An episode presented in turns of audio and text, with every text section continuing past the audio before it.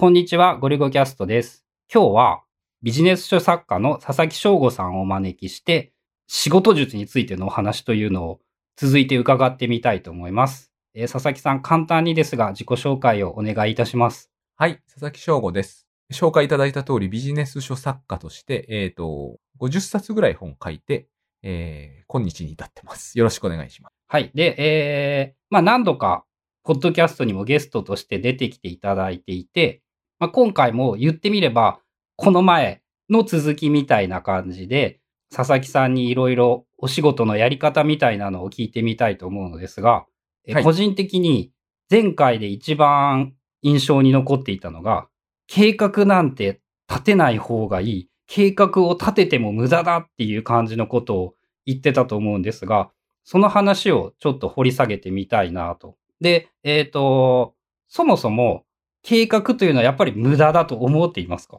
まあ、無駄というか、そうですね、立てない方がベターだと思ってはいます。で、計画を立てない方がベターだと思うに、昔からそういうふうに思っていったという感じですか？まあ、昔と言っても、一番、えっ、と、最初にタスクシュートの話をすれば、タスクシュートを使う前は、無駄かなぐらいに思ってて、さらにそのずーっと昔で、えー学生時代まで遡ると、すごく有益だろうと勝手に思ってた時代もあります。まあ、あの、実はちょっと前の段階で、こう、いつぐらいからそういうことを思うようになったかみたいなのは、ちょっと伺ってたんですが、えっと、少なくとも佐々木さんが会社で働いていた時代には、その計画なんて立てない方がいいとは思ってなかったっていうふうに伺ったんですが、そうですか？えっ、と、会社員だった時っていうのは、つまり私が24歳ぐらいだったと思うんですけど、えー計画を立てればうまくいくんじゃないかという期待を持っていた時代はその頃ですね。一番強く持っていたのは大体そのくらいだったと思います。その頃は、いわゆるその計画っていうのを立てていて、こう、計画通りにやろうと思っていて、っていうことをやってたってことなんですよね。当時ですね、あのー iPhone とかもまだなくて、えっ、と、ポケット PC というものをですね、Windows CE みたいなので、あのーデジタル手帳を使ってたんですよね。そこにまさに、えっ、と、計画っていうものを、それに、えっ、と、作って、えー会社の仕事を進めようと、まあ、目論んでました。で、えー、まあ話の流れからすると大体推測できるんですけど、うまくいかなかったというか、失敗したという感じなんですよね。要するに、計画通りにいかなかったという意味では、うまくいかなかったことになりますね。で、計画通りにいかなかったというのがデフォ。計画を立ててた時代ではそうですね。で、その頃は、えっ、と、まだやっぱ計画というものはいいものだという、まあ、ちょっと雑な言い方なんですけど、いいものだと思っていて、やっぱり計画を立ててたわけなんですよね。いや、いいものだとは正直言って思ってはいなかった。ただ、計画を立てることしか考えつかなかったんです。仕事のやり方として、その計画を立ててやるということしか思いつかなかった。そうですね。計画を立てずにやるっていうことは選択肢として頭に上ってなかったし、一番多分これがうまくいくだろうと思ってたのが計画を立てるってやり方で、ただ成功したことがないわけだから、これが、えっ、と、大変いい方法だと、そう確信していたこともないわけです。まあまあ、その、それしか知らないから、そういう方法しかないだろうと思ってそうしていた。それがうまくいったらいいだろうなと思ってそうしてました。実際具体的に例えば、その計画を立てるみたいなのは、どう、どういうことをやってたんですか？当時のお仕事って、その、どんなことをしてたんですか？えっと、当時はですね、えー、私は携帯電話を貸している方がお金を払ってくださらなかったケースにおいて、その、その携帯電話番号ごとにどういうふうにお金を、えー滞納されているのかというのを、えっ、と、まあ、数年分についてまとめるというのが、1ファイルにまとめるというのが、えー仕事でした。紙のファイルですよ。まあ、人の情報があって、その人についての、まあ、なんか、ことをファイリングしてまとめる。そうですね。その人について何もかも分かってるわけじゃないので、えっ、と、調べたりして、どこに住んでるのかとかそういうところも一応書いて、えっ、と、支払わなくなるに至った経緯をまとめていくっていう仕事でした。で、それをその1日何件かやってくれっていう感じで、支払、えーそのファイルみたいなのをまとめて、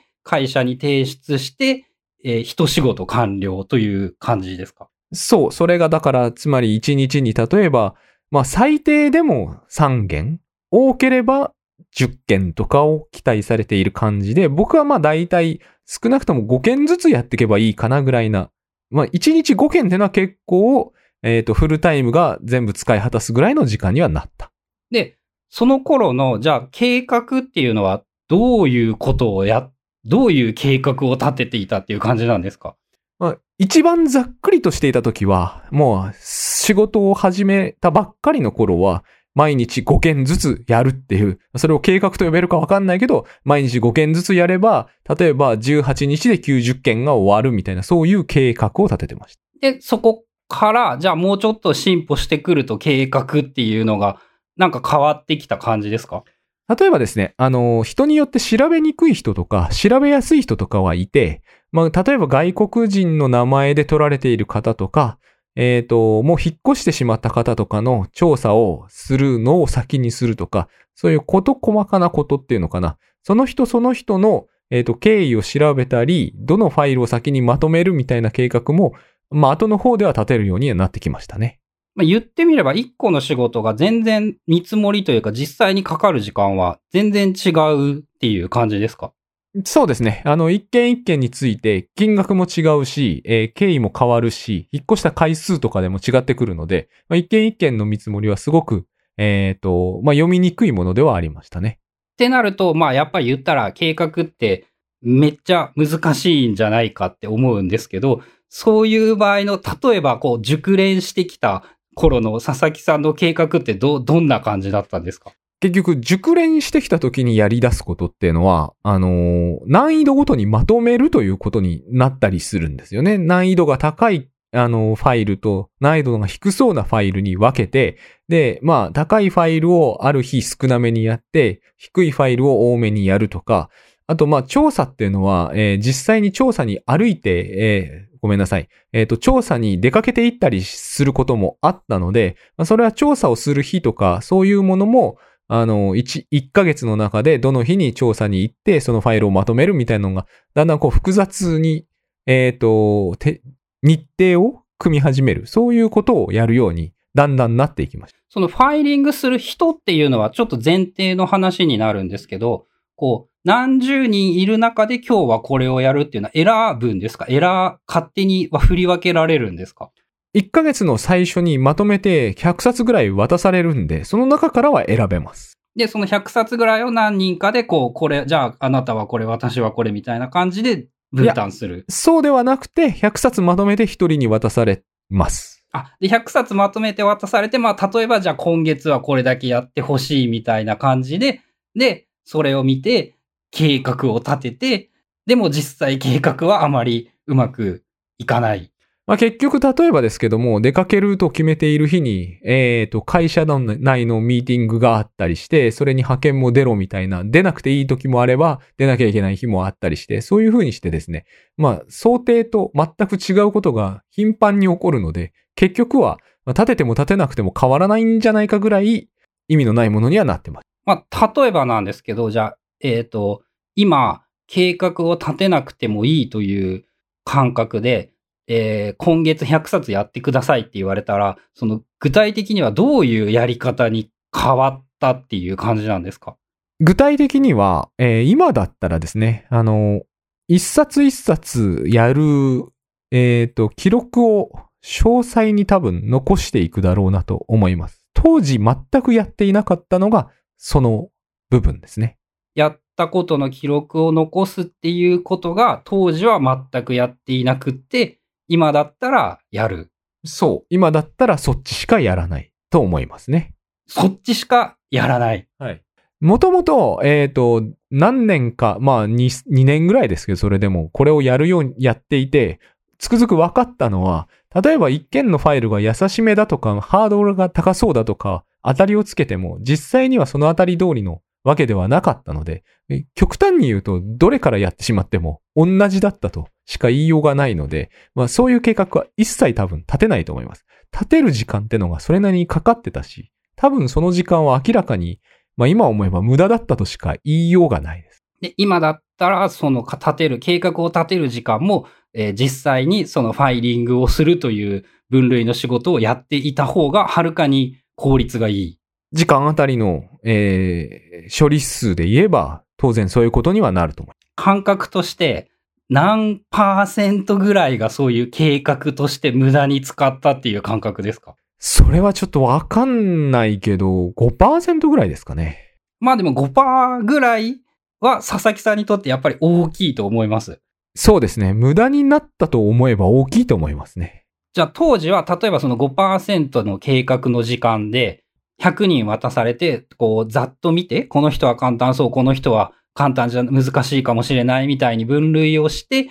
計画を立てて順番にやったっていう感じだと思うんですけど、今だったらそこは、えー、なんて言ったらいいんだろう。もうランダムにいきなり始めるっていう感じですか？まさにそうですね。まず間違いなくそうすると思います。もう何も考えずに100冊あったらじゃあ一番上にあるやつを取り出して、それをその実行する。そうですね。それしか、そうですね。はい。そこから記録を取るっていう言い方をされてるんですけど、そこをもうちょっと掘り下げると、具体的にどう、どうするってことなんですか？例えばですけれども、まあ、あれですね。気がついた記録に残したいものをただ取っていきます。これは人によっていろんな考え方があると思いますけど、自分の場合は、あの、一番記録に残したいと思うものを、ただ片っ端から記録に残していって、例えばその時にまあ、当時はですね、都市の地図を前輪さんなんだと思うんですけども、使ってたんですけど、それはすごく詳細で、まだ非常によく覚えてるんですが、あれはすごい詳細だったな、みたいなのを感じたら、そのことを書いたり、あるいはですね、今日は、え、4件やりたいと思うみたいなことも、まあ気持ちのことなんですけども、思うってことを記録に残したり、そういうことをしていく。と思います。えっと、今やっていることは、その一人目の人のファイリング、という記録があった上で、えー、前輪の地図はなんか大変良いと思ったっていうことを記録して、今日は4件ぐらいやりたいなって思ったことを記録して、っていうことをひたすら繰り返すという言い方でいいんですかね。そうですね。そういうことをひたすら記録したりします。で、まあ、許されないと思いますけども、許されるんであれば、えっ、ー、と、その時の地図の詳細さを写真に残すとかもしたいとは思います。ああ、その今の佐々木さんだったらそういうことを記録に残しておきたいと思う。間違いなく残しておくでしょうね。で、実際、例えば出かけて行って、その人が住んでいたとされる地域に出かけて行ったり、お家まで訪問したりするっていうその道順とかも記録すると思うし、えっ、ー、と、その時に見た風景とかも写真に残すと思います。そういうものを記録しておいて、もうあの身も蓋もない言い方なんですけど、変わりますか？何が変わりますか？記憶の内容が変わります。記憶の細かさが変わります。記憶がより細かく記憶できるようになる。記憶内容の精度が高くなり記憶の内容の精度が高くなるということが良いこと。ということが仕事ができるようになるってことだと僕は思ってます。それは、ええー、まあ、俺の感覚からすると、間がめっちゃ話が飛んでいるような気がするんですけど、な、なぜっていう聞き方でいいんですかね？えっ、ー、と、多分ですけども、料理が上手な人は、料理のスキルを記憶しているはずですし、あの、泳げる人と泳げない人って一番僕の中では明快な違いがあるんですけど、泳げるようになった人ってのは、要は泳ぎ方を記憶できた人で、で、より早く泳げる人というのは、より細かい記憶が、えー、水泳に関する、まあ、身体の記憶なんですけど、それがより詳細になってるはずなんです。それをするために、水泳とかアスリートはみんな記録を残してるんですよ。これをやればいいと思います。まあ多くの場合、仕事の場合はやっぱ言語で記録することが多いから、記録というものを言語でできるだけ残すことによって、記憶が高まって、それによって仕事の能力が上がるという意味でいいんですかね。そう、そういう意味です。で記憶が上がれば仕事ができるようになるっていうので、こう、料理ならなんとなくこう想像はできた気がするんですけど、同じことが仕事でも言えるんですかね？いや、むしろ僕は、まあ、料理と比べてどっちがってことは言えないかもしれないけど、仕事の方が記憶ってのがものを言う分野だとは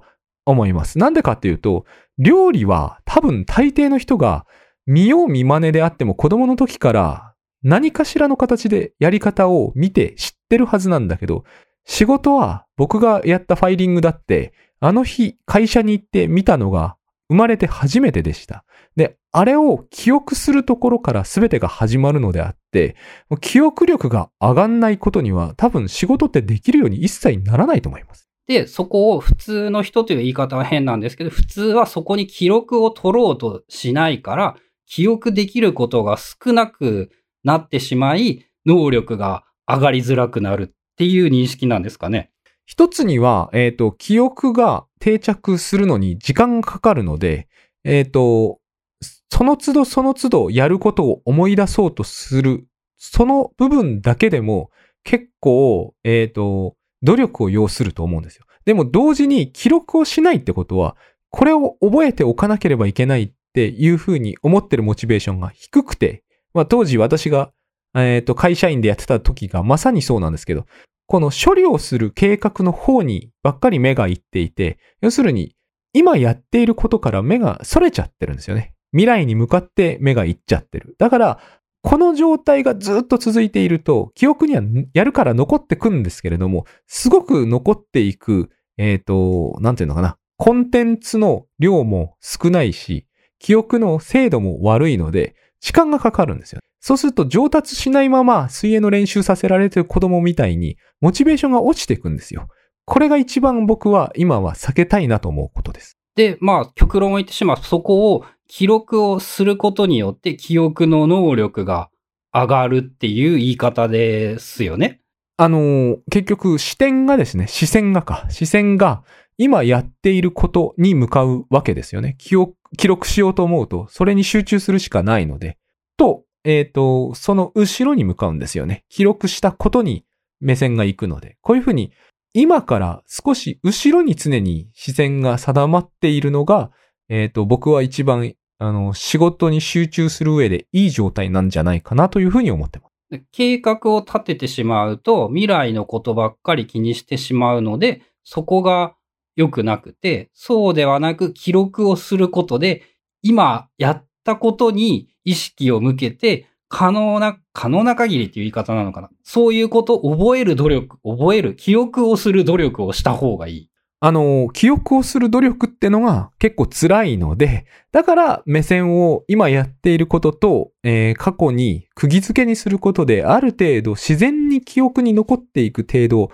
増やしていきたいっていうことで、いくら未来に目を向けておいても、未来には何にもないので、何一つ頭に残っていかないと思うんですよ。目線が記録と今やってることに集中してれば、少なくともやっていることが目に映ってくるので、そうすると、そこ、その目にはコンテンツが入ってくるじゃないですか。より、よ、より多めに。意識が集中するっていうのかな。今やってることに意識を集中させて、やったばっかりのことに意識をこう集中させた方が、記憶には確実に残りやすいんですよね。その量を増やすことの方が、えっ、と、何にもない未来を見つめてるよりは、だいぶこう生産的だろうと思います。っていうと、本質的に重要なのは、なんて言うんだろう、記記録をした結果というよりも、記録をしようとすることで、今に集中できるということの方が、こう、えー重要という意味と捉えていいんですかね？うんと、今っ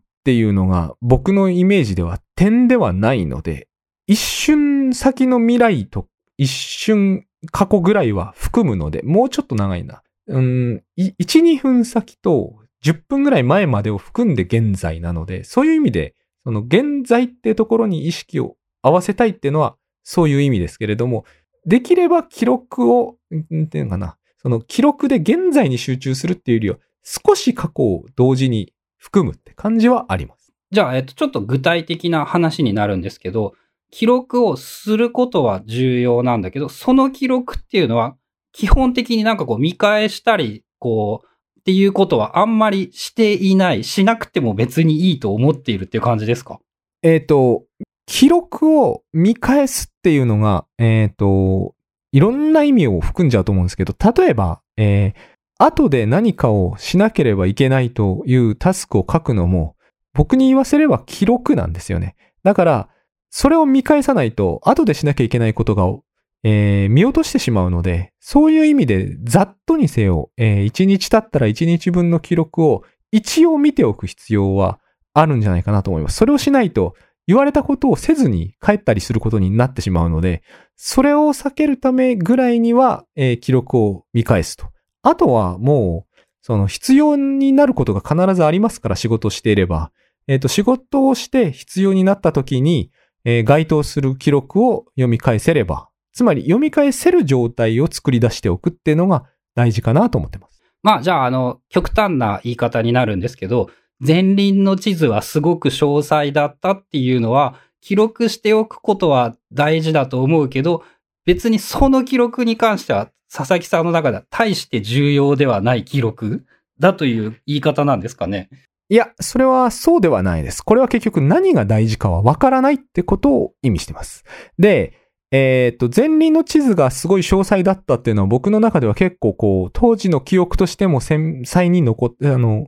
そう、えっ、と、鮮やかに残ってるんですね。だからそれは大事だったんですよ。で、その時の前輪の地図の雰囲気を思い出すと、仕事をどういう風にしていたかを思い出すんですよ、一緒に。あの、よく筋トレで、えっ、と、どんなに特定の場所だけを鍛えても、他の場所も一緒に鍛えられてしまうっていう話があるんだけど、それとちょっと似ていて、とにかくこう、記録を残しておくと、その記録周辺の記憶を必ず一緒に思い出すようになるんで、それがつまり仕事に関する全ての記憶を含むんじゃないかなと、そういうふうに思ってます。あ、だから、えー前輪の、えー地図が詳細だったということは、えーまあ極端な話、他人から見た俺にとっては、そんな情報はどうでもいいんだけど、やっぱり佐々木さんにしては、その文字だけじゃない価値があるから、その記録を取っておいて、それに、その地図、その記録を見ることで、当時のことが思い出せるっていうことも含めての記録の価値がある。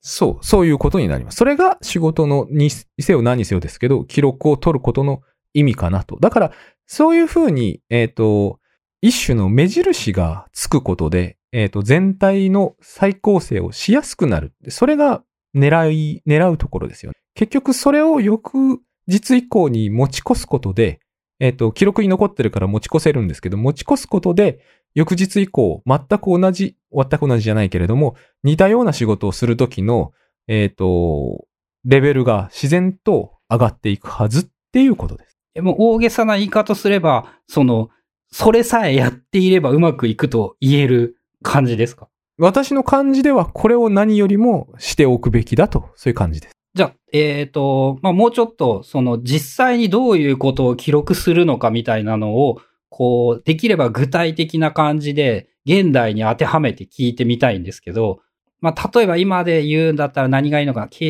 あの、佐々木さんの、こう、セミナーを開催する場合、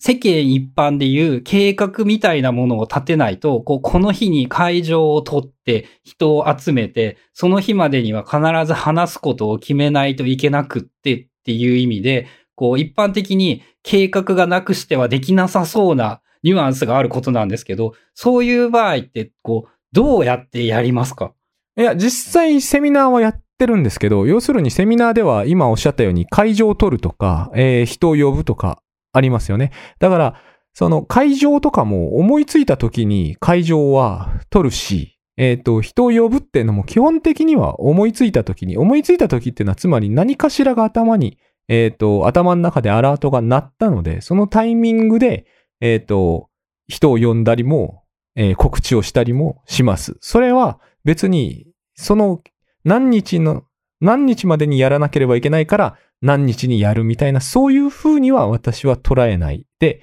要するに実行するよりも前であれば原則は良くて、しかも、あの、計画するってことは、えー先の方の日程にそれを置くってことなんだと思うんですけど、そういうことはしないですよね。どうしても今日中にできないなら明日することにします。で、えーまあ、例えばなんですけど、えー今が12月10日で、えー2月10日ぐらいにセミナーをやろうと、えー決めたと、決ま、決まったという言い方をした方がいいのかな？決まったとします。えー場所を取るみたいなことは、実際にはどう、いつやるとかどうやるっていうふうに想定されますか？いや、もう今日やります。今日空いてる場所を探して、もうそこでやる。はい、そうします。で、まあ、今の今の今で言うと、ポッドキャストを話しています。えー、できないですよね。そういう時っていうのはどう、どう対処しますか？そういう時はだから、えー書いておきます。会場を通ると。だからつまり、これは記録なんだと思ってるんです。会場を取るっていう記録をして、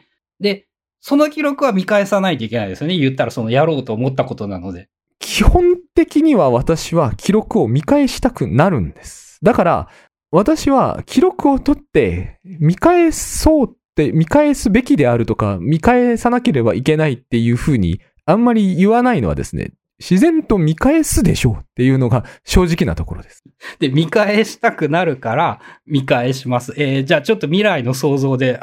申し訳ないんですけど、えー今、2月10日にセミナーをやる会場を予約するという記録をしたとします。えー実際には、えーど、どのタイミング、いつどういうタイミングで予約をすると思われますか？記憶に基づくと。多分、今日の夜寝る前ですね。寝る前に家に帰ったら、帰り道に記録を見ていたから、やろうと思いつくっていう感じですかね。多分、今それを決めたら夜寝るまでは忘れないです。私の場合はね。あで、忘れていないので、寝る前に、まあ、5分、10分できっと終わるであろうという見積もりなんですかね？いや、あの、寝る前にやろうって思うだけで別に見積もりは出さないと思います。あ見積もりはある意味計画になってしまう。いや、これは今日中にただ思、覚えておいたことをやるだけなので、多分計画とは言わないんじゃないかという気がしますけど。もうちょっとけセミナーの話になると、じゃあ会場の確保は終わったんですけれども、えーまあ、やることいろいろあるんで、いろいろ省いて、当日までにこうどういう話をするか、まあ、具体的に言えば多分大体スライドを作って、どういうことを話すか決めるっていうことだと思うんですけど、その準備みたいなものは、こう、いつどういうタイミングでやるもの、やると思われますか？99%が今まで私がやってきたのは、当日にスライドを作り始めるので、えっ、と、いつどのように作るかっていうのは、一切当日になるまでは多分考えないと思います。そう、それに関しては、佐々木さんがセミナー慣れしすぎていて、こう、どういう話をしようかっていうのを準備しなくてもできてしまう。え、でもそれは、えっ、と、記録を取って上達したからできたってことですか？結局そういうことになるんですけども、私はですね、これ一番最初のこと、頃のことを思い起こしてみると思うんですけども、本当は最初からそうした方が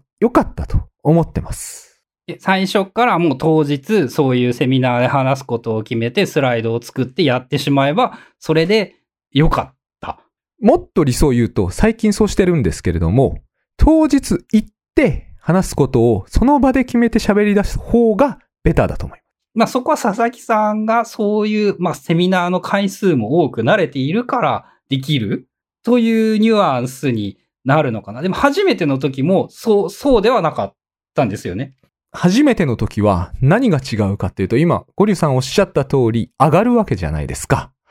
要するに、上がりさえしなければ全く変わらないと思います。ばん、あの、何度もやったから慣れているっていうのは、それはただ緊張するレベルが全然下がったという話であって、話の考えつく考えつかないっていうのは多分当時だろうと今だろうと違いはないはずなんです。リラックスさえできれば。だから本当はリラックスができるように心がけるべきで、準備をすべきだったっていうふうには自分はあんまり思わないです。まあ緊張しなければうまいこと喋れる。そう思います。で、今の話を伺うと、あの、佐々木さんがセミナー上級者すぎて、あの、残念ながら俺は当日それでやるということは少なくともできる自信はないので、こう、準備すると思うんですよね。こう、どういうことを話そうか。その場合に、こう、佐々木さんが言う、考えているので、俺だったらこうどういう風にやったらいいんだろうかっていうのをなんかこう教えていただきたいんですけど、どう、どういう感じですか？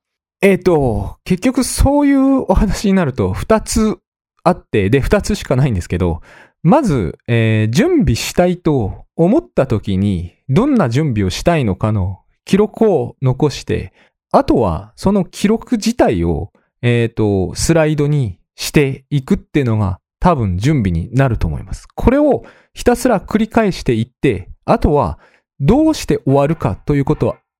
どのように終わるかということは一切考えずに、たとえ終わらなくても、終わらなくてもセミナーの日は来ちゃうので、当日を迎えてしまえばいいんだと思います。多分途中まで準備してあれば、あとは流れで持っていけるんじゃないかと思います。まあじゃあ、例えば、えー俺が2月10日にそういうセミナーをやるとして、えー今準備したいと思ったら、今準備をしろと。で、その場合に重要なのは、えー例えば今準備したいと思ったというのは、こう、2月10日が心配だ、2月10日まで、こう、2ヶ月あるけど、こう、心配すぎるので早く準備をしなければと思ったという記録とともに、こう、実際に準備をして、で、えーその準備をやめるタイミングみたいなのはありますか？やめるタイミングは簡単で、えーここまででいいなと思ったところでやめればいいんです。ああ、心配になってずーっとやってしまうだったら、別にそれでいい。心配になってずーっとやってたら、えー当日を迎えますからそれでいいんです。